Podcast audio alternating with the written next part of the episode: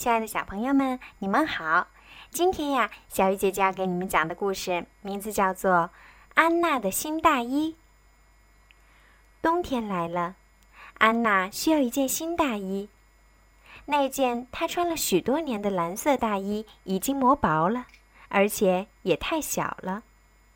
去年冬天，安娜的妈妈说：“等战争结束后，我们就又可以买东西了。”到时候我给你买一件漂亮的新大衣。可是，战争结束以后，商店里依然空空的，没有大衣，没有食物，也没有人有钱。安娜的妈妈一直在想，怎样才能让安娜拥有一件新大衣。终于，她想出办法了。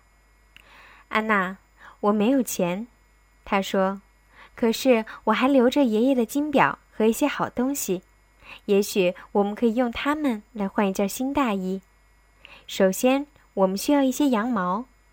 明天我们就去拜访牧场的主人，看能不能换一些羊毛回来。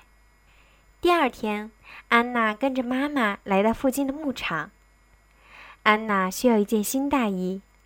安娜的妈妈告诉牧场主人：“但是我没有钱。”如果您给我足够做一件大衣的羊毛，我就给您这只很棒的金表。牧场主人说：“好主意，不过要等到明年春天剪羊毛的时候，我才有羊毛来换你们的金表。”安娜一直等待着春天的到来，几乎每个星期天，她都跟妈妈去探望羊群。她喜欢一次次地问他们：“你们的羊毛长长了吗？”那些羊却总是回答：“咩，咩。”他还喜欢喂它们新鲜的干草，再抱抱它们。圣诞节那一天，安娜带来纸项链和苹果，还唱圣歌给羊群听。春天来了，牧场主人开始剪羊毛。他们会疼吗？安娜问。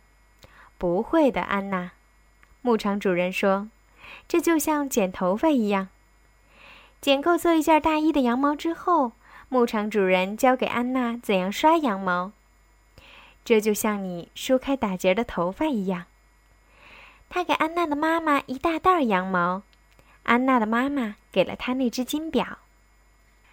安娜和妈妈带着那袋羊毛去拜访老婆婆，她有一部纺车。安娜需要一件新大衣。安娜的妈妈告诉老婆婆：“但是我没有钱。如果您把这些羊毛纺成毛线，我就给您这盏好看的台灯。”老婆婆说：“我正需要一盏台灯，不过我年纪大了，手指不灵活了，纺得不够快。等到樱桃成熟时，你们再来拿毛线吧。”夏天到了，安娜和妈妈又来了。安娜的妈妈给了老婆婆那盏台灯，老婆婆给了他们毛线，还有一篮可口的红樱桃。安娜，你喜欢什么颜色的大衣？安娜的妈妈问。红色的，安娜回答。那我们要去采一些月菊。安娜的妈妈说，用它们可以做出红色的染料。安娜的妈妈知道。夏天结束的时候，林子里有一个地方可以采到成熟的月菊。安娜和妈妈用一口大锅煮水，再把月菊放进去。水变成深红色之后，安娜的妈妈把白色毛线浸泡在水里。很快，红色毛衣都晾在厨房的晒衣绳上了。晾干后，安娜和妈妈把毛线绕成一个个的毛线球。他们把毛线球带去给织布阿姨。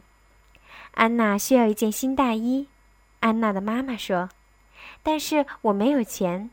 如果你把这些毛线织成布，我就给你这条宝石项链。”织布阿姨说：“多么漂亮的项链啊！我很乐意织这些毛线。等两个星期后再来拿吧。”安娜和妈妈再来的时候，织布阿姨给了他们一匹美丽的红布。安娜的妈妈给了织布阿姨那条闪闪发亮的宝石项链。第二天，安娜和妈妈去找裁缝伯伯。冬天快来了，安娜需要一件新大衣。安娜的妈妈告诉裁缝伯伯：“但是我没有钱。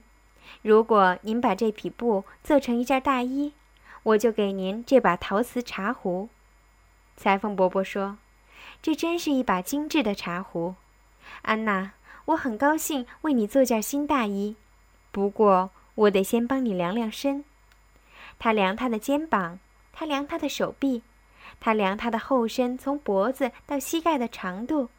然后说：“下星期再来，我会给你新大衣。”裁缝伯伯先打好纸样，再裁剪布料、缝合、锁边儿，飞针走线的忙了整整一个星期。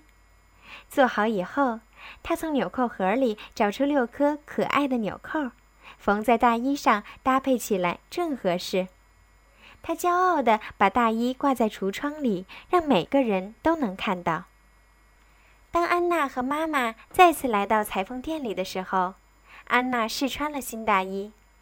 她在镜子前面一直转圈圈。这件大衣实在是太好看了。